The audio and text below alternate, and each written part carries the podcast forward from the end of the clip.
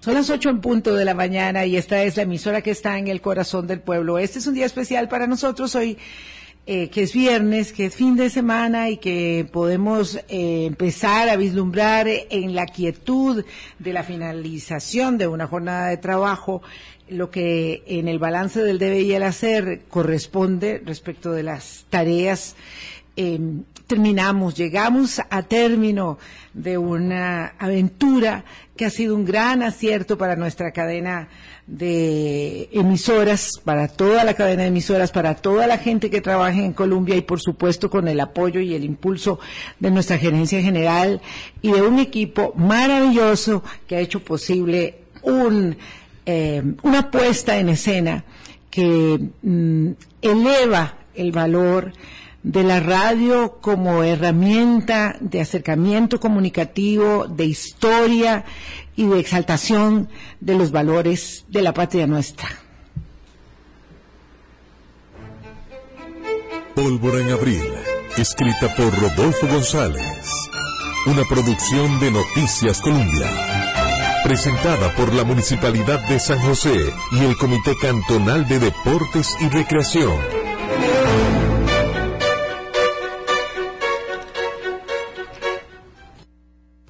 Pues ya sabrán de qué se trata el programa de hoy. Boris, ¿qué tal? ¿Cómo estás? Espero estés tan entusiasmado como yo para recibir esta lección de historia y además esta vivencia hermosa que hemos traído a la radio con el apoyo de queridísimas personas que están aquí hoy con nosotras y muchas otras que no están.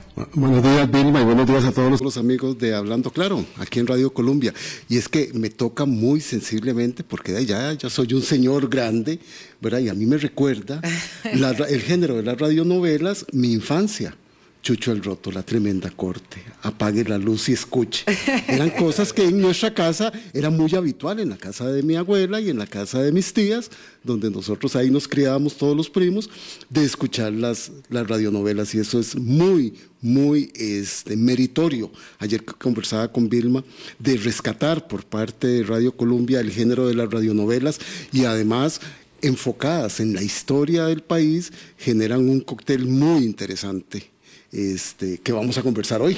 Sí, me hace feliz, pero muy, muy feliz estar hablando con Rodolfo González, que es periodista, que es cuentacuentos, que es investigador histórico. Bueno, es súper, sí. Multifacético. muy inquieto, muy inquieto. Y bueno, a un querido amigo. Lo queremos mucho. Bueno, alguien se acordará que él era un personaje también que se, que se llama Tilinte. ¿verdad? Eh, sí, no, no, es muy, muy multifacético. Y, y luego abrazar a mi querido compañero Juan Carlos Ugalde. Yo ayer estábamos haciendo cuentas, le llevo un, un ratillo más aquí en Colombia, pero vino detrás de mí Sí, claro. hace casi 15 años. eh, yo tengo ya 16, Rodol- eh, Juan Carlos 14. Es nuestro productor. Es una persona que normalmente trabaja, eh, digamos, eh, en el micrófono de Columbia Estéreo, obviamente, ahí todo el mundo conoce esa romántica voz, este, pero eh, muchos tras bambalinas, en un trabajo de articulación que es complicadísimo, que todo parece que sale bien y ya se dan cuenta que no es tan fácil, para nada fácil ser el productor de una radionovela.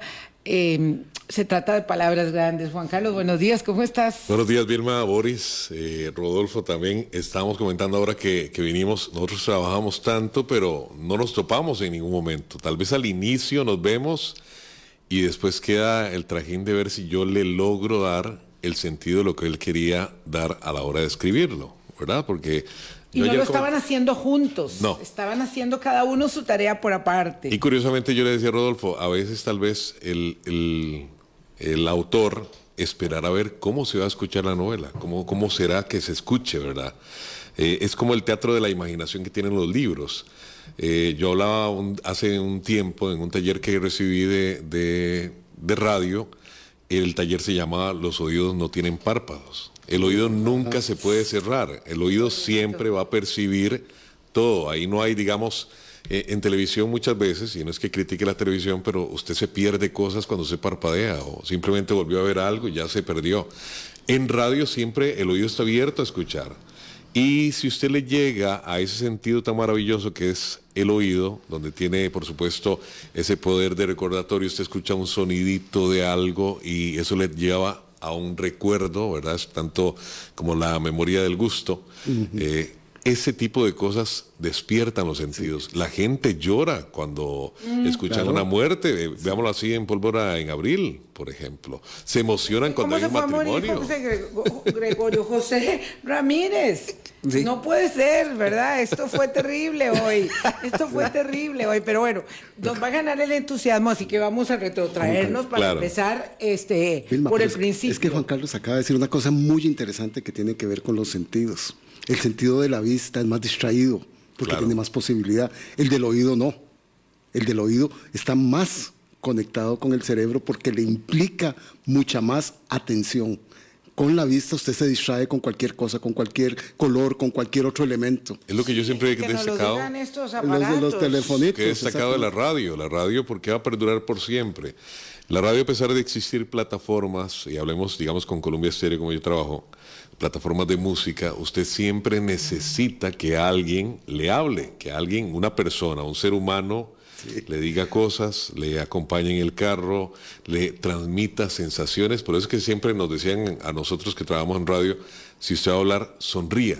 Aunque no lo vean, la sonrisa se percibe. Y es que yo tengo que confesar que yo le acabo de decir a Juan Carlos, Rodolfo y Vilma, que yo soy un periodista, pero mi primera emisora en mi casa y en, mi carro es Columbia Estéreo. Después, vienen, las, otras.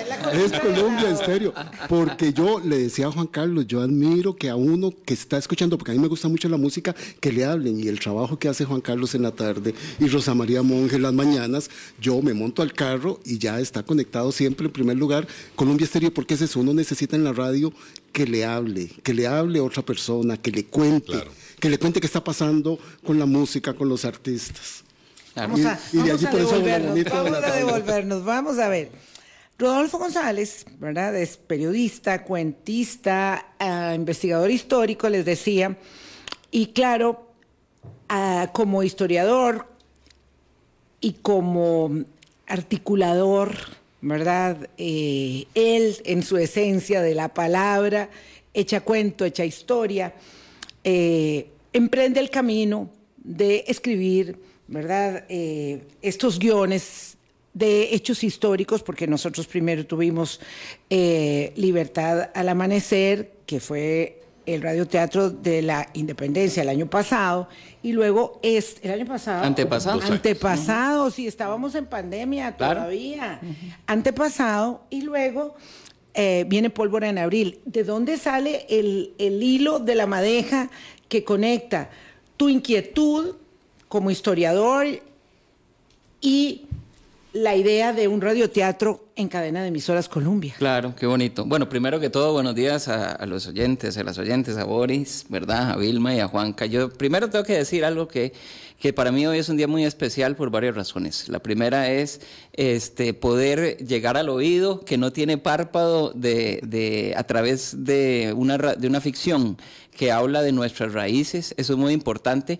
Y segundo, que haya concluido, y eso no fue planeado, eh, en el día hoy hoy, hoy es el día del cumpleaños de Rodolfo entonces yo me siento como con un regalo. Es un regalo no sí es un regalo. Pues por eso que te invitamos. Ah claro que bueno. Es regalo.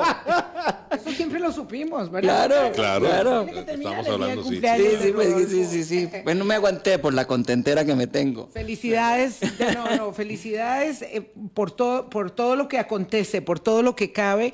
Eh, para nosotros aquí en Colombia y lo has notado ¿verdad? Había sido un día muy alegre en el noticiero, en el programa de deportes ahora con Eduardo. Nosotros aquí, eh, yo hablaba con Yacine, que está en un viaje rápido este, fuera del país. Ayer estábamos hablando. En realidad, este, vaya qué bonito, aquí hay colegas. Un abrazo, un abrazo al amigo Fofo. Este, dice que la próxima vez Álvaro Murillo también quiere hacer una voz. Ah, claro, es que ahí vamos todos en fila, porque yo les decía, yo también quisiera que me invitaran y después veremos hacia el final del programa lo que puede venir, lo que vendrá.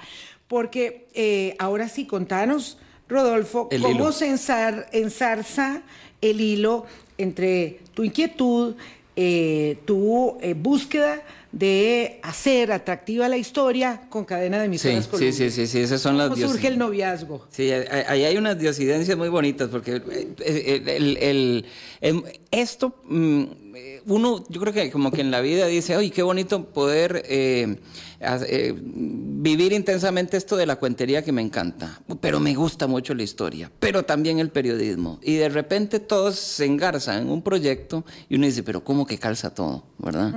Y a mí, yo recuerdo que desde la universidad me- la radio me chochaba. Era como, ¿verdad? Uno como que hay un medio que le brinca, así que le brinca. Y la historia también. Y con Libertad al Amanecer, el otro día estaba tratando de hacer memoria, cómo fue que se cuajó todo esto, ¿verdad? Este, y, y fue un poco un esfuerzo conjunto. eh, Eve- Evelyn, Evelyn Fashler que empujó, si hagamos esta locura. Antes de eso había habido un antecedente que fue un 11 de abril en una transmisión de Colombia. eh, hic- hicimos una, una recreación deportiva, ¿verdad? Como una narración deportiva de el, el- la hazaña de, de- de Luis Pacheco Hertora, Juan Santa María y Joaquín Rosales, el 11 de abril, corriendo riesgos, porque la gente va a decir, ¿cómo va uno a, verdad, a, hacer una narración deportiva de algo eh, que, que implica sufrimiento, dolor, verdad, muerte? Pero la- el razonamiento fue otro. Yo, yo le dije, no, es que si, la, si, la, si el fútbol mueve pasiones, la historia debería también moverlas, ¿verdad? Sobre todo porque estamos hablando de nuestros orígenes. Unamos las dos cosas a ver qué pasa. Y ese fue el- como el antecedente que nos permitió después hacer como algunas eh, mm, pequeñas ficciones en relación con la anexión del partido de Nicoya, eh, y ahí intervino, eh, con, la, con la del 11 de abril intervino Henry, Henry Rodríguez, con la del partido de Nicoya, Alan se metió mucho, Alan Arroyo se metió mucho detrás de eso y ya eso abrió. Sí, abrió las posibilidades para que Evelyn, Daniela, que apoyara eso desde arriba, ¿verdad? Este ya se metiera Daniela es Juanca. nuestra gerente general. Exactamente. Y, y dijeran, de ahí, es que algo hay que hacer para el bicentenario. Entonces, en serio, una radionovela, así, pues yo me apunto, ¿verdad? Me apunto y entonces ahí nació el proyecto de cómo hacer para combinar personajes de ficción con personajes históricos, que también es un riesgo. Eso es complicado, Pero- es es muy complicado. complicado, pero vieras que a mí me ayudó mucho la escritora Tatiana Lobo, ¿verdad? Amiga de Boris también. Ah, queridísima Sí, amiga. Tatiana. Sí, porque Tatiana, una vez hablando sobre la novela histórica, me dijo, es que la historia es el marco, ¿verdad? Eh, de, de una pintura, que uno tiene mucha libertad creativa dentro de ese marco. Obviamente uno no cambia los hechos históricos, pero los interpreta y tiene una gran libertad. Tengo que Entonces, decir que ese es mi género favorito de todos los géneros, la novela histórica. Y claro, esa posibilidad de alimentar los rigurosos hechos, dolorosos hechos, traumáticos de la historia con eh, el, el condimento, ¿verdad?, Eh, de las relaciones afectivas Sí. eh, que va transcurriendo, en el caso nuestro, en, en la radionovela, le va dando un sabor especial que hace que la gente entonces tenga mucho interés por el hecho histórico a través de la ficción del- de, de lo que se va estableciendo en, la, en el relato. Vilma, y a mí me gustaría aportar nada más que a partir de, de la idea que surge aquí en Colombia, apoyada por doña Daniela Alfaro y por Evelyn Fagler, Rodolfo le pone algo muy importante a los guiones, que es su fisga.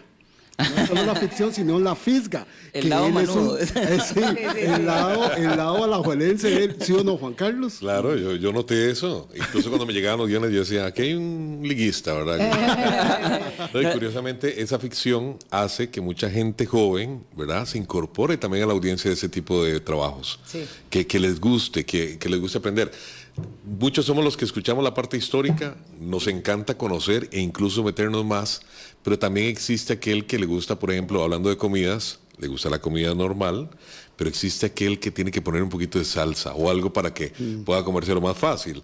Y eso provoca que muchas escuelas, que muchos jóvenes, que muchos chiquitos de escuela que están esperando para, para irse, alistarse, diga, uy, vio lo que pasó con, con Félix, vio lo que pasó con, con María Luisa, vio lo que pasó con Gregorio. Eh, y niños pequeños de escuela, que eso nos comentaban mucho. Sí, es bueno, eso ha sido de lo más bonito y ya está llegando aquí uno que va a estar al micrófono un ratico. Hoy vamos a tener toda Ay, la casa llena. Este, ya les digo quién.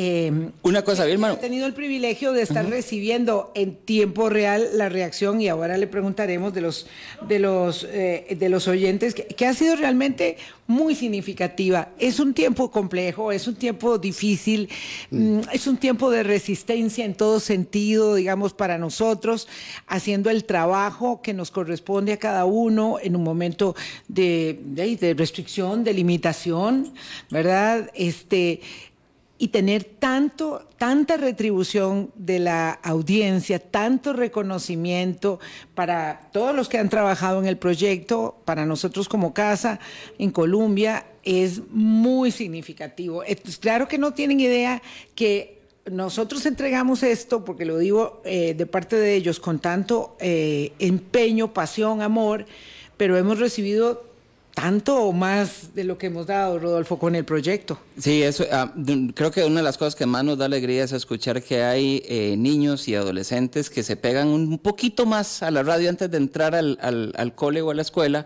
porque uno dice, ¡ay, qué bonito! O sea, ¿generará lo mismo una clase de estudios sociales? Ojalá que sí porque, eh, porque yo tuve una profesora que hacía esto y yo mm. quiero hacerle un homenaje a ella. Cuéntenos, ya murió. Cuéntenos. Florencia Ramírez era mi profesora de colegio. Exigente como ella sola, tremenda. Vieron qué señora más exigente, pero muy bien esa exigencia. Y en historia ella defendía la narrativa. Claro que también el análisis nos decía, piensen siempre causas, consecuencias y no me repitan como loros de memoria la materia del, del libro. Yo no quiero eso, quiero que ustedes piensen. Eh, pero para pensar tienen que escuchar primero el cuento, porque si usted no se enamora del cuento, usted después, de, ¿para qué le va a interesar analizar? Y entonces ella nos contaba, tenía una voz nasal, y yo siento que a mí ella me marcó, incluso uh -huh. puedo decirlo, siempre lo cuento, pero que hay un, momento, un mediodía, cuando yo tenía 12 años en, en, en el colegio, y ella empezó, porque hablaba así, Pongan todos sus cuadernos debajo del pupitre, que no haya ni una sola lápiz en la mesa. Vamos a hablar de la batalla del 11 de abril. Son las 8 de la mañana, estamos en Rivas, el sol pega sobre las paredes encaladas sí, y las sí, piedras sí. reverberan y todo el mundo así, ¿verdad? Qué, qué maravilla. ¿no? no la vendió. Yo por eso sigo haciendo esto. ¿verdad? Claro, uh -huh. su profesora uh -huh. lo imbuyó de aquel ánimo y de aquella claro. pasión. Sí, claro. Y, y, yo dije, no, la historia tiene que, uno tiene que, que, que enamorarse del, del, del, del, cuento. Y por supuesto, pues analizarlo con todo lo que haya que analizar, pero hay que contar la historia. Sí, porque la historia no son solo fechas, uh -huh. no son solo años. Uh -huh. Es igual también todos los contextos que ahí hay. Y de ahí la maravilla de que se puedan hacer este tipo de trabajos, Rodolfo claro. y Juan Carlos. Claro, claro. Y hay una cosa que ustedes decían que es muy interesante y es sobre el humor. ¿Verdad? Claro. Yo me encuentro humor en la historia porque el problema es que la, no, la hemos empezado a, a, a, presentar tanto en las clases como en los actos cívicos como como muy seria, muy rimbombante. Muy sagrada. Exacto. Como que no se puede tocar. ¿Verdad? Y, y ustedes, que, ustedes y yo, ¿verdad? Que estamos en el día a día del periodismo, Costa Rica no era muy diferente. Y en este en particular momento de Pólvora en Abril, en los documentos y en los libros, este, se encuentra esa misma fisga y ese humor. Por ejemplo, el capítulo número uno de Pólvora en Abril empieza con Fray Francisco, eh, con un Cristo deteniendo una fiesta, porque es la primera vez que en Cartago se baila de agarrado, ¿verdad? Uh -huh. Eso horror no de horrores. Es, ¿ah? Horror de horrores. Horror de horrores, imagínense en esa época. Eso no fue un chiste creativo, eso pasó. Sí, lo, sí. Gonzalo Chacón Trejo lo registra en tradiciones costarricenses. Entonces, es, es el mismo eh, hecho histórico religioso en uh -huh. Cartago cuando se, cuando se, se da la pasada. Claro. De, la, de, la, Virgen. Es porque ahí había unas fiestas y unos bailes que dijeron hay que sacar la Virgen de aquí. Claro. Y la sacaron. Ese es un cuento que tenemos bueno. este, muchas veces contado con eh, la fisga histórica de Milo Junco. Claro. Para, para, el 2 de agosto lo hacemos. Pero así es cierto. Uno ve Asamblea Legislativa, eh, que, que, aquellas anécdotas que decía, es que retrasaron el reloj para, para que no se, ¿verdad? Para que no, para que se pudieran ganar tiempo y todas esas cosas. ¿Por qué? Porque si no, no había quórum y claro. se echaba a perder la sesión. En plena batalla de Ocho Cuando están tratando de negociar, 1823, 1823 aquí lo que narra Pólvora de Abril, se, las partes se unen debajo del sol. Y empieza aquello a las 11 de la mañana a picar y no hay árboles por ningún lado en Ocho Mogo, ¿verdad? Entonces ahí Fray Francisco aprovecha y dice, pero don Cayetano, aquí usted nos estamos cosiendo, esta cosa está terrible, ¿por qué no vamos bajo techo? Es que no hay, o bajo sombra, aquí no hay sombra, pero hay una casa cerca. ¿Dónde? Del lado nuestro. Y el otro empieza así diciendo, mm, bueno, de ahí vamos. Eso pasó. O sea, ese tipo de tretas, de estrategias, de cosas, la fisga, el humor está. Y que Cayetano, por cierto, era del lado de Cartago, pero se fue a San José a colaborarles y se quedó del lado de San José. Ah, sí, claro. Es que hay muchas cosas que uno no puede contar. Cayetano estaba preso y dijo, bueno, yo voy a negociar si me sueltan. Bueno, vaya y se pasó de lado y agarró. Y hasta luego, Vilma, yo sé que ya vamos para pausa. Cedo encantado mi silla y mi micrófono para nuestro invitado. Usted puede ceder el micrófono y el invitado viene con todo y silla. Exactamente. No, no. Aquí, compartimos el micrófono nosotros, ¿no? Aquí todos cabemos. Qué cosa más. Ay, qué lindo. Ve. Choren, inolvidable profesora. Doña Choren, así le decíamos a Doña Choren. Cordero dice que ella también tuvo esa, ese privilegio.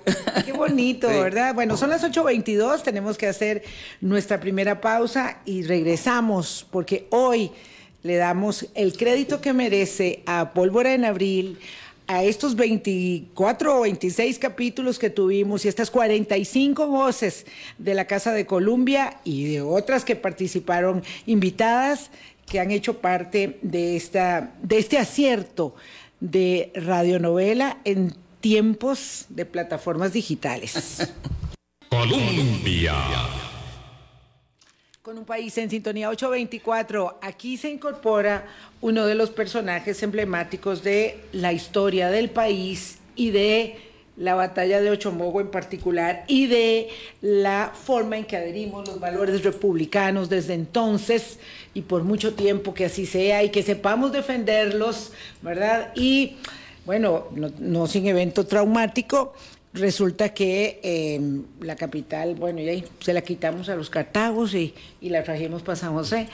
Don Gregorio José Ramírez tosió de principio a fin y al final se lo llevó el asma, Dios mío, qué terrible y qué, eh, qué, final que no queríamos, porque uno quisiera que, que la vida y las novelas y la historia terminaran siempre con el final feliz que uno quiere. ¿Cómo estás? Hola.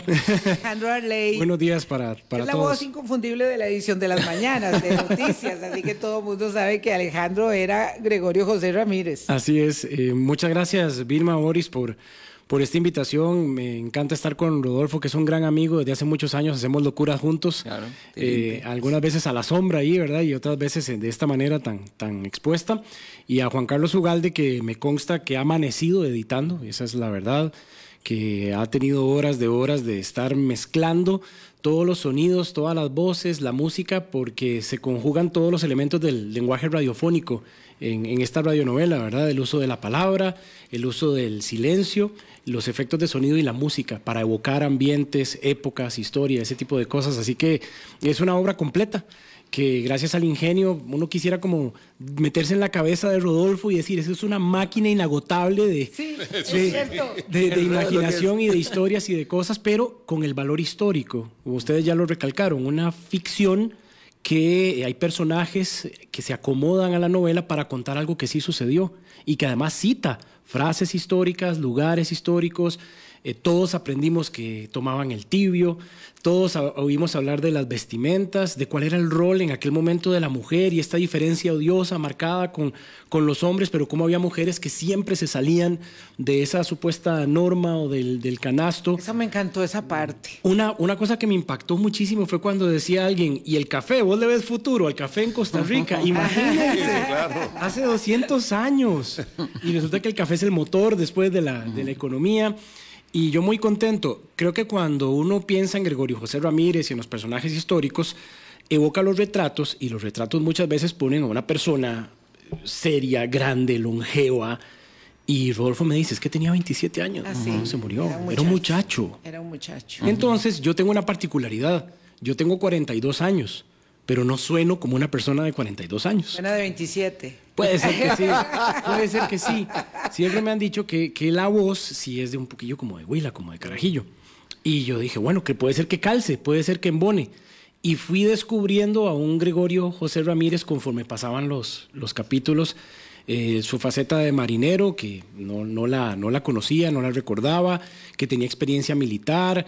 Eh, perdón, ha incorporado un romance también, que creo que es uno de los ganchos de la radionovela. Absolutamente. es uno de los ganchos. la tristeza hoy. Sí, Rodolfo logra entrelazar las, las historias y conectarlas de manera que esté la política, esté la parte económica, la guerra, el contexto social, como lo del baile de agarrado y todo esto, pero además era muy valioso que los personajes conectaran. Por eso les digo, hay que sacar a don Gregorio de la pintura y ponerlo con ese valor humano.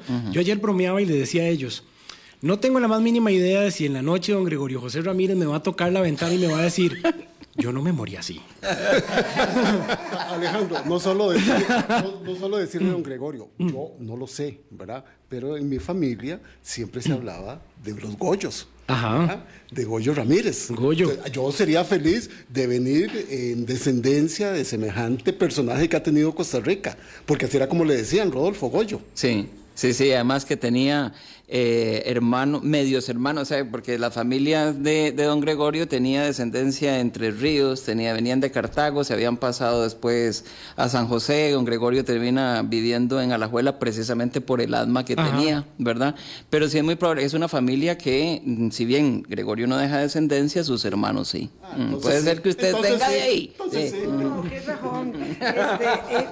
estábamos comentando en la pausa, ¿verdad? Que, eh, bueno, el tema de la radionovela está evidentemente determinada por la capacidad del productor de poder interpretar, lo decía bien Juan Carlos, todo lo que el guionista, ¿verdad?, este, ha plasmado en, tinta y papel, para decirlo en, términos antiguos, eh, y ahí hay una enorme cantidad de factores que intervienen, que son muy complejos. En el caso de Gregorio José Ramírez, la tos siempre fue real. Nunca hubo efectos de sonido, ¿verdad, este Alejandro? Sí, de hecho, eh, eran interesantes las grabaciones con, con Juanca porque teníamos que pausar y teníamos que repetir y entonces, de hecho, para la escena de la muerte de Gregorio José Ramírez, que les voy a confesar, yo terminé llorando. Esa es la verdad, yo terminé hecho un puño porque no pude evitar imaginarme la muerte de él y al mismo tiempo pensar en la muerte propia, ¿verdad? Uno llega a meterse a tal punto y decir qué estoy dejando atrás, qué elaboré, qué hice, qué dejé de hacer. Y entonces yo grabé con los anteojos y cuando termino de grabar me quito los anteojos y empiezo a restregarme los ojos y me dice, Juanca, ¿lloraste? Y le digo, no, ¿quién dice? no, no, yo estaba, yo estaba grabando y yo estaba así. Eso cuando usted ha visto, cuando alguien llora, que usted hace cara como que va a llorar también, porque yo hasta que tragaba eso. Yo me imaginaba eso que dice Alejandro, pero también yo soy muy sentimental y romántico también y me imaginaba la parte donde está la amada ahí, él no se quiere morir. Él mismo le dice, yo no me quiero morir, yo no me quiero, yo quiero viajar con ella, quiero hacer esto. Y, todo eso se conjuga para que se erice la piel, ¿verdad? Los oyentes decían. Montarse en el barco, irse a Perú. No, y él decía, el sol, el sol está ahí. Es, un diálogo muy fuerte. Claro. Son diálogos muy intensos. Y, ahí cuando, cuando está diciendo, el sol está ahí, el sol está ahí, y ella sabe eh, eh, la novia eh, y la mamá también, que el sol no está ahí, que él se va yendo. Saben que se va yendo. Es que se siente ese momento, pero vos, no sabías esto que están contando ellos ahorita, en este momento. No, no, para mi revelación. lo, de la tos es porque yo tuve hermanos asmáticos.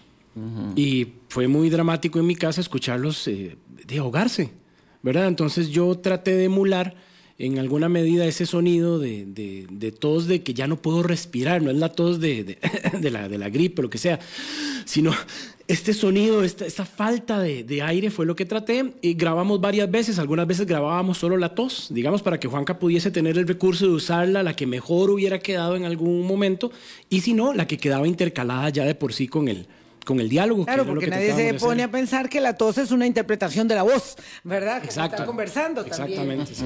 Eh, ¿qué, fue, ¿Qué es lo más complejo a la hora de, de, hacer esto? Todo se oye como una sinfonía de principio a fin en cada capítulo, Juan Carlos, pero en realidad, este a veces está grabando un personaje, falta la contraparte que tiene que venir a grabar después, hay un eh, sonido que se ajusta perfectamente, un efecto de sonido, hay otro que no calza, entonces hay que buscar uno nuevo. ¿Cuál es, digamos, la, la complejidad? Es como ser, no sé, el chef ejecutor que tiene todos los ingredientes, pero tiene que saber cuáles van, en qué medida y en qué momento. Yo ayer me quedé asustado cuando usted me preguntó, Juanca, ¿cuántos personajes son?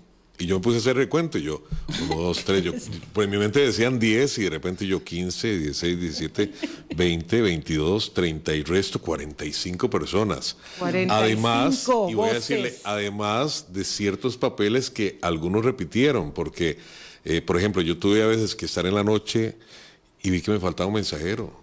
Entonces yo decía, ¿qué hago ahora con el mensajero? Y no. Él- él mismo hago otra otra voz. voz. Sí. Yo llegó un momento donde me cloné. Estaba en plena, en plena guerra y yo, pelotón, tal cosa, y yo, sí, señor. Sí, señor. ¿Verdad? Porque a veces existe para que no se note. Tal vez los de Grupo Colombia me, me conocerán y sabrán que se Sí. escucha, pero tal vez la audiencia no. Pero si, si la audiencia lo sabe, de pura casualidad es como cuando salía en el Chavo el 8, en el Chapulín, que salía el Chapulín con el Chavo a la par. por ejemplo. ¿Sabes? El mismo. Pero lo curioso de esto, porque yo le decía a Alejandro y le decía a todos que, por cierto, he de agradecerles porque siempre se portaron muy bien. Eh, muy bien me refiero a, a siempre en disposición. eh, que todos venían dispuestos a que yo me metiera, tal vez yo no soy director, nunca estudié teatro ni nada, solo que yo decía, mira, decirlo así, porque yo ya me imaginaba cómo lo iba a decir el otro Claro. personaje para que calzara. Ningún personaje grabó con el otro. Juan- Juanca tenía el cuadro completo, por eso nosotros le hacíamos caso. Eh, porque, por ejemplo, yo grababa las escenas con María Luisa en el estudio de grabación, que es un cubículo pequeñito, y había, hay una pantalla de computadora con el texto, y arriba hay un cuadrito de estas espumas que se usan para que el sonido de la cabina se... yo me imaginaba hermético. la cara de, de la, de la persona ahí y que le estaba hablando como si hubiese alguien ahí. Claro, y no estaba María Luisa ahí. No había nadie. Entonces, y Juan Carlos, que ya había grabado, que ya había grabado los demás o que ya había visto el guion completo, él nos decía, es que es por aquí, no, vieras que él lo dijo como más pausado, sonaría raro si le respondes muy agresivo, y esa fue la dirección que él nos, nos Y tuvo hay que, que dar. casi que decirle como, mira, no hacerlo así, como, a ver, decirlo, María Luisa, María Luisa, María. Y ellos me seguían y, y tienen muy buen oído, porque hasta eso, para, para poder seguir una indicación hay que tener oído, hay que saber. Uno, yo lo he sabido decirle a alguien, haga algo así como María Luisa. María Luisa, no, hazlo María Luisa y, lo hacen diferente. Eh, la, la complicación está en eso, en tratar de que se conjugue tanto este personaje con el otro, ¿verdad? Y también hablando de, los, de la música, por ejemplo, no es lo mismo poner una pista triste para cuando estaba falleciendo eh, Gregorio a una que suene igual con violines y demás, que ese tipo de, de melodías son difíciles de encontrar, eh, para cuando están enamorados, por ejemplo, que la música atraiga lo que está haciendo o que suene un pajarito. Yo le decía a Rodolfo y a Alejandro, me, me iba a pasar como los, los, ¿cómo le dicen en Hollywood cuando sale un error de cámara que sale, por ejemplo, en Troya salió un avión? Ah, sí. o, o en Piratas del Caribe salía eh, Soldado un- romano una, con, el- con reloj. Ajá, una marca de, de- de tenis en, en el, ¿verdad? En el gorrito. Y yo más de una vez buscando un efecto, eh, por ejemplo, para la guerra, eh, buscando un efecto donde sonara de todo machete y todo, me salió un helicóptero. Ya cuando se estaba mezclando, yo decía un helicóptero de ese tipo jamás. ¿Verdad? O, o tal vez ponía un mercado de personas, porque a veces costaba reunir mucha gente para hacerlo, y me salió una voz mexicana, por ejemplo. Entonces, ya en la postproducción usted decía, no, no puedo usarlo, hay que buscarlo. Eh, y sí tener ese, ese deseo que las cosas suenen bonito, ¿verdad? Es decir, voy a poner lo que suene bonito, que, que, que inspire, que se sienta, eh, tener el gusto por hacerlo. ¿verdad? Yo le complicaba la vida a él, porque por ejemplo le decía, Juan, que es que tiene que ser un disparo, pero de trabuco. o, o- o entonces decía yo, ¿cómo será el baile de, de- de Cartago, verdad? Entonces me iba a averiguar con, con María Clara Vargas, que es la historiadora de la música, y me decía, mira, Clara esto Vargas tiene... Cuyel. Sí, María Vargas. Entonces me- ahí tenía que haber estado o vihuela, eh, violín, pero que sea una mazurca. Entonces ya, Juanca, averiguate ahí una, un, un vals En el cuento, cuento. mazurca, por favor. Salía el personaje de Mariana contando un cuento, ¿verdad? Y me pone, ahí en el efecto decía, bueno, en efecto primero eh, van a llevar en carreta las municiones con las cajas, no sé qué me ponía. poner efecto de municiones con carreta que se mueva la caja. Yo decía, ¿cómo hago eso? Hay, que armarlo. 20 efectos para hacer un Esa es la parte de la producción, hay que armarlo. Tienes que hacerlo por capas. Y claro, y es que la gente, entonces, por eso digo que es muy importante contar esto, porque muchos de ustedes no pueden imaginar y, y dirán, pero ¿cómo? Porque estaba en la madrugada trabajando, porque además en las novelas, eso sí lo sabrán algunos, van apareciendo los capítulos y van saliendo del horno al aire. ¿verdad? Sí. Eh, se lanza tal vez con seis hechos y los demás vas ahí. Entonces, claro, a veces tenía que estar en la madrugada preparando el capítulo que... Que, salía a las cinco, a, las seis de la mañana. Rodolfo, ¿cuál es tu, con toda honestidad, aquí nada más estás en la casa de todos nosotros de Colombia, con toda honestidad, eh, ¿cuál es tu grado de satisfacción respecto eh, de el producto final ya hoy alcanzado, logrado. Olvidémonos que es tu cumpleaños y que estás muy agradecido con Colombia y que nos querés a todos. ¿Cuál es tu grado de satisfacción con el producto histórico, eh, radiofónico que se ha alcanzado con Polora en abril? Totalmente superó las expectativas y esto no es diplomacia por muchas razones. Primero porque incluso se siente eh, un, un avance. Eh, aquí siempre el juego estuvo claro, ¿verdad? No vamos, no vamos a trabajar con actores profesionales, vamos a trabajar, ¿verdad? Con Voces Colombia y en Libertad del Amanecer, a Pólvora de Abril, que en Libertad estuvo bastante bien, pero hay un crecimiento en la interpretación de los, o sea, eh, realmente yo digo, mira, pero sí, ¿verdad? Eh, está sonando mucho mejor todavía, ¿verdad? Entonces yo pienso que eso da mucha alegría. Pero yo siempre insistí, este, incluso hablándole a alguna gente de la universidad, ah, no, pero ¿por qué no hacen radionovelas con actores? Porque hay algo que es muy bonito aquí, y es la identificación del oyente con las voces que escucha en otro plano, ¿verdad? Y que, y que empiezan a reconocer, mira, ahí está, de, deportes tal, de... de, de El Eduardo.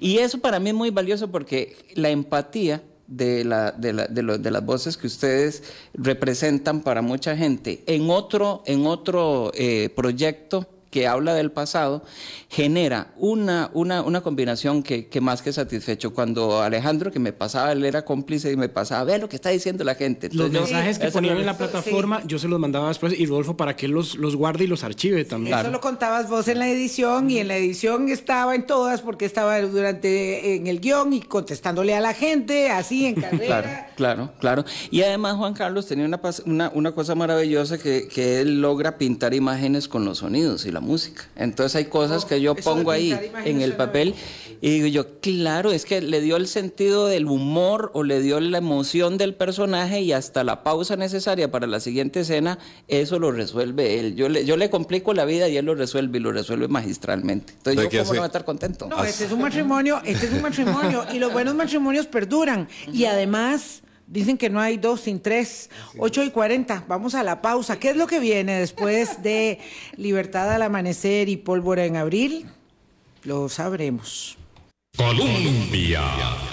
La mañana está Alejandro Arley, que interpretó a Gregorio José Ramírez en esta historia que terminamos de contar hoy. No sé si habrá reprisa, ahí me contarán, porque ya eso depende de, nuestras, de nuestras jefaturas, ¿verdad? Eh, y yo ah, quiero aprovechar en este momento, ahora que estoy pensando eh, en, la, en, Daniela, Alfaro, que es nuestra gerente general, y en Yacine Quesada, que es nuestro gerente, para además agradecerle a don Victorino y a don Lenín, que son dos eh, funcionarios también muy emblemáticos de la Municipalidad de San José y del Comité Cantonal de Deportes y Recreación de San José, porque eh, la verdad que cuando empezamos... Eh, ya íbamos solitos y ellos rápidamente se sumaron con nosotros a respaldar el esfuerzo de Colombia en esta producción. Requiere mucho trabajo, requiere muchas horas de dedicación y yo quisiera que contaras, eh, Alejandro, un poquito para seguir, porque Alejandro se tiene que ir, está a cargo de la edición de mediodía, entonces eran 10 minutos y ya se nos alargaron. Em, ¿Qué decía la gente en el momento? ¿Qué reflejan las plataformas de Colombia em, qué dicha, más allá de, de, las cosas feas, que también tenemos esta retroalimentación. A mí creo que me llama mucho la atención de que hemos superado un reto de que nadie nos estuviera poniendo, ¿por qué meten eso en un noticiero? y que la gente de Colombia, que es Colombia, es familia Colombia, ya entendió qué es lo que hacemos aquí. Esto es radio, Colombia tiene más de 70 años. Radioteatro es sinónimo de, Colombia. Desde don Carlos Alfaro Macam, cuando me tocó hacer a mí el documental de, de Colombia para este año, por cierto, yo entendí y aprendí cuál es el origen de, todo esto y cómo estas vivencias siempre han estado en Colombia. Entonces no había que sorprenderse porque en un espacio de noticias se metiera la radionovela. Además de que es un contexto histórico. ¿verdad? Eh, son 200 años de San José como ciudad capital, no lo metimos porque se nos ocurrió. No, tiene una justificación histórica y trascendente para la historia de este país. Entonces fue muy bonito que la gente empezara a convivir en un espacio de seis y media de la mañana, que generalmente va a una entrevista y que van a volver, las entrevistas ahora en el noticiero, eh, que la gente no nos empezara a reclamar de, de por qué están metiendo eso. Eso por un lado. Y lo segundo es porque la gente se reía la gente lloraba, la gente se enojaba. Entonces a mí me queda muy en la memoria el día que Gregorio José Ramírez finalmente recibe un beso de María Luisa. Y aquí a la tablet llega un mensaje al estilo, bien Gregorio, sí se pudo, vamos. Y uno dice, mira, la gente está, está fascinada con la, con la escena, porque francamente don Gregorio José Ramírez tuvo que insistir mucho y meter mucho la pata con el personaje de María Luisa para que ella realmente aceptara de que sí sentía algo por él y esa escena en la que lo bueno, persina, que tenía que hacérsela difícil. Y toda la cosa, y bueno, pasa y dice, vamos Goyo, qué bien Goyo, era, este, ahora sí, le fue bien, no sé qué. Eso por un lado. Y luego estos últimos capítulos, eh, a, a, mí he de confesar que fue desgarradora la muerte de Pedro que hace Oscar Ugarte. Eh, por ejemplo, eh, Pedro que estaba tratando de redimirse porque había incurrido en el, contrabando de tabaco casi sin querer y se metió en problemas, termina falleciendo y su hermano José Ángel, que lo hace nuestro compañero de estudio de grabación, Eric Chacón, es que está dormido, no se ha muerto y aquella cosa. Bueno, pues yo, yo, a mí se me salía el agua oyéndolo y la gente nos ponía, uno que, puso un mensaje así como muy criollo, muy, muy. Me pone HP novela, voy llorando, me pone. y es que, voy llorando. Y es que los tengo, los, mensajes los tengo, los tiene, los tiene Rodolfo. Aquí hay uno, estoy llorando, no quiero que se termine. Eh, vamos a ver, ah. otra vez dice José Luis Agüeros, eh, su José Luis Agüero Soto, llorando, qué triste, bendiciones. Eh, ahora sí me hicieron llorar. No van a dejar entrar a Ley a Cartago por interpretar un republicano. La gente, y lo que decía Rodolfo de que fueran voces Colombia, es porque la gente sabe que yo soy de Cartago, que soy aficionado al cartaginés, y me ponen a hacer un papel de un alajuelense que, que está contra, atacando Cartago. Contra Cartago. Entonces, todo este vínculo que se generó, hay una escena ahora de, Lorena Bogantes, de Caterina Bonilla, Jenny Sánchez, cuando... Todas las compañeras de noticias. en Gracia está eh, despidiendo en el cementerio a, Pedro y yo me imaginaba y visualizaba cómo ella le decía, vamos, vamos, ya. Uy, qué duro, qué, qué fuerte. Entonces, esta es la reacción, la empatía, en primer lugar, que se agradece muchísimo, la confianza de la gente en el proyecto mensajes como, no le pude oír hoy, ¿qué hago? ¿Dónde lo escucho? O una mamá que nos ponía, mis dos hijos adolescentes la van escuchando en el carro, ¿a qué hora la dan hoy? Entonces, misión cumplida, Rodolfo. Cívica, educación cívica, historia, para, cuando no se quieren hacer spoilers, si no habían escuchado el anterior, le bajan el volumen para no quemar el capítulo, ¿verdad? Sí, quitaban el noticiero y hasta que se pudieran poner al día. Entonces, quiero, porque ya yo me tengo que retirar, pero quiero agradecerle a, los compañeros de, redacción de Noticias Colombia y a todos los de Grupo Colombia que participaron, porque en medio de todo esto, igual hacíamos el noticiero y teníamos que hacer entrevistas y todo. Sí, sí, Así que... Juan Carlos estaba editando en la madrugada, pero el turno de, de, Colombia Estéreo, porque vea que la, la audiencia exigente, ¿verdad? Yo, yo, es que voy con 98.7, pero los que van con 98. No, y también, también comerciales en los partidos, eh, edición de noticias. Hay que seguir haciéndolo exactamente igual, ¿verdad? Sí. Eh, Rodolfo, vamos a ver. Eh, hicimos. Gracias, gracias, Ale. Un abrazote, como siempre. Ale es una máquina, es un motor, es una gran inspiración en nuestra, en nuestra redacción, de modo que este, infaltable, de verdad. Eh, y tiene, tiene mucha, mucha pasión. Em, hicimos. Eh, yo digo hicimos, yo no he tenido oportunidad de participar, pero hicimos eh, Libertad al Amanecer, a propósito de los 200 años de la independencia en 2021, eh, obviamente. Eh, es, quiero que, un poquito lo recuerde brevemente ahora Juan Carlos, porque fue muy difícil hacerlo.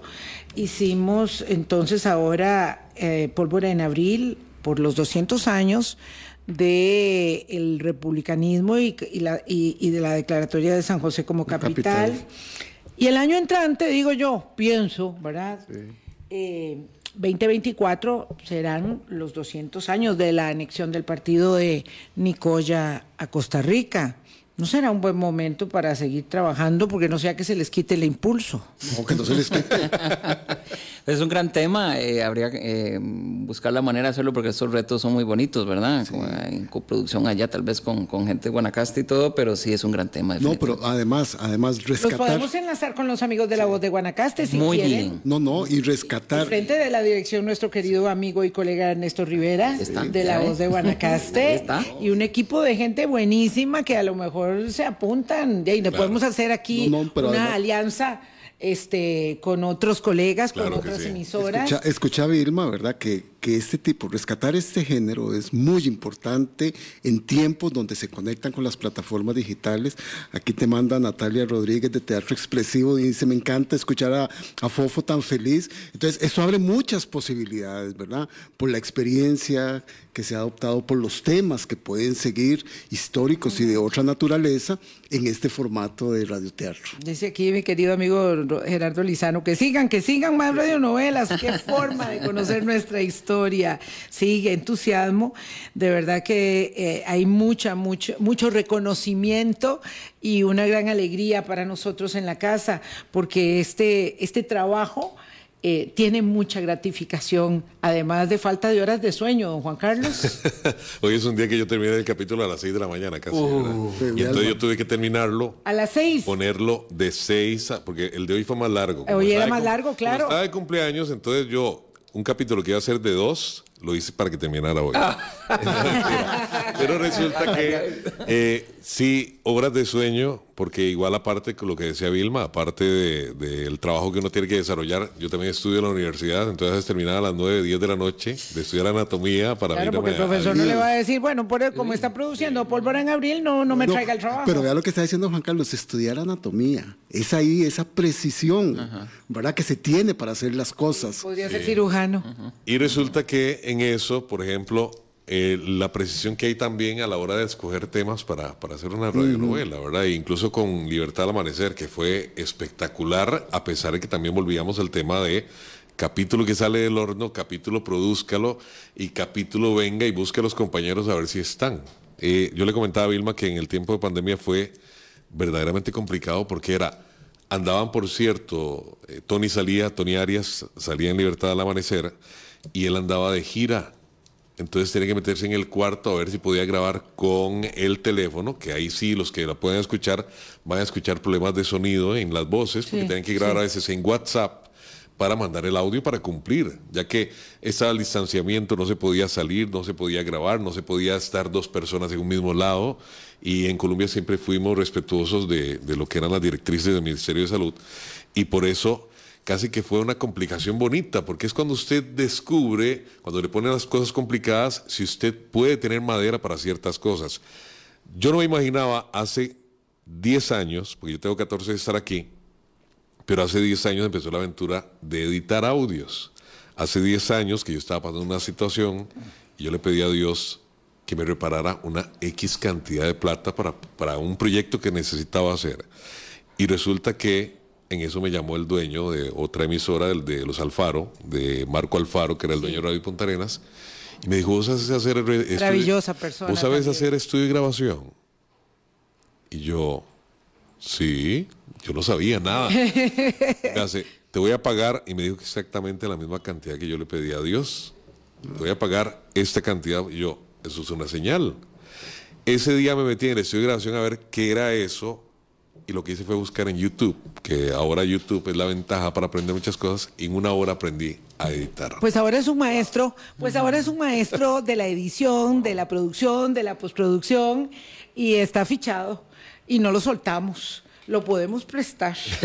sí, lo podemos prestar a los guanacos también. Pero muchas gracias. Claro que sí. Este, eh, Rodolfo, ya vamos llegando a fin. Sí. Quiero, quiero decirte de parte de, del jefe, de parte de Yacine, que eh, está eh, complacidísimo, conectadísimo que tenemos unión, tenemos fuerza, tenemos capacidad y tenemos disposición para seguir adelante.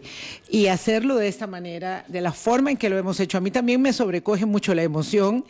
Eh, ha sido realmente muy gratificante. Hay que agradecerle muchísimo a Daniela eh, Belén, que tuvo su parte, que, que cohesionó este, a todo el equipo también para que ayudara, para que pudiera sacar adelante el proyecto, pero decirte que aquí estamos y que, pues, esta también es tu casa, Rodolfo. Muchas gracias, y así se siente, y este, esa complicidad, pues, espero que sí, ¿verdad? Y vamos a seguir haciendo algunas cosas. Contarles nada más a los, a los oyentes, las oyentes que, que esas cosas bonitas, ¿verdad? De, de, tata, de Tatica Dios, digo yo, que en septiembre sale el libro de la novela eh, Libertad al Amanecer. Libertad al Amanecer. Sí, gracias a, un, a una beca del Colegio de Costa Rica, el Ministerio de Cultura, eh, le vamos a poder dar forma de, de, novela escrita, por si alguien también quiere, quiere ver eso. Pero por supuesto, y lo vamos a anunciar en su momento para que puedan acceder a ello. Y también los aprendizajes de esto, ¿verdad? Uno, uno es deudor de historiadores como Ricardo Fernández Guardia, que aportó mucho para este guion, Jorge Sáenz Carbonel con un maravilloso texto sobre la vida de don Joaquín de Oriamuno. Jorge es maravilloso también. Y con una gran fidga para la historia. Iván Molina con un estudio reciente sobre Gregorio José Ramírez y sobre la guerra 1823 y sobre todo don Aarón Arguedas, que es el, historiador que más ha profundizado en este eh, periodo. Sin ellos yo no hubiera podido... este tejer esta historia para que la gente de ahora en adelante pase por Ocho Mogo y se le mueva el guito de, de, de, raíz y de patio. Y qué bonito gesto. Porque, y que busque el Cristo, que ahí está. Y, qué, bonito gesto, porque la vida es agradecer y, reconocer. todo. Entonces, yo muy contento y darle las gracias y que sigan, no, que sigan realmente, porque a mí me recuerda aquellas épocas de la tarde lluviosas en los radioteatros que escuchábamos en la casa de mi abuela. Y además exaltar una vez más, todas las veces que sean eh, posibles, que en el tiempo de las plataformas digitales, ¿verdad? Del ciberespacio, la radio conecta, como decía Juanca al principio, conecta de manera este, maravillosa, entronca de manera maravillosa. Por eso sabemos que estamos más allá de una coyuntura particular, de un momento efímero este, de, de nuestro paso cada uno por aquí o por la vida, eh, y la radio es perdurable. La radio hace un trabajo este, que llega tanto a las personas como eh, los comentarios tan sentidos que recibíamos y las gratitudes y el reconocimiento de nuestra audiencia, que son nuestra razón de ser. Gracias a ustedes, gracias queridos amigos, compañeros, a todos eh, los que en este proyecto se involucraron tanto y en el día a día, en la convicción de que la radio es el mejor medio de comunicación para nosotros y para muchos de ustedes. Y así será por mucho, muchísimo tiempo. Que la pasen bien, que tengan un bonito fin de semana. Y a cuidarse porque se pronostican lluvias para este fin de semana. Sí, mucho cuidado y feliz cumpleaños, ah, muchas gracias. Rodolfo. Que la pases bien, que sigas disfrutando mucho de este día y que este año sea muy, muy provechoso, lleno de realización y plenitud. Hasta el lunes, ojalá. Chao, pásenla bien.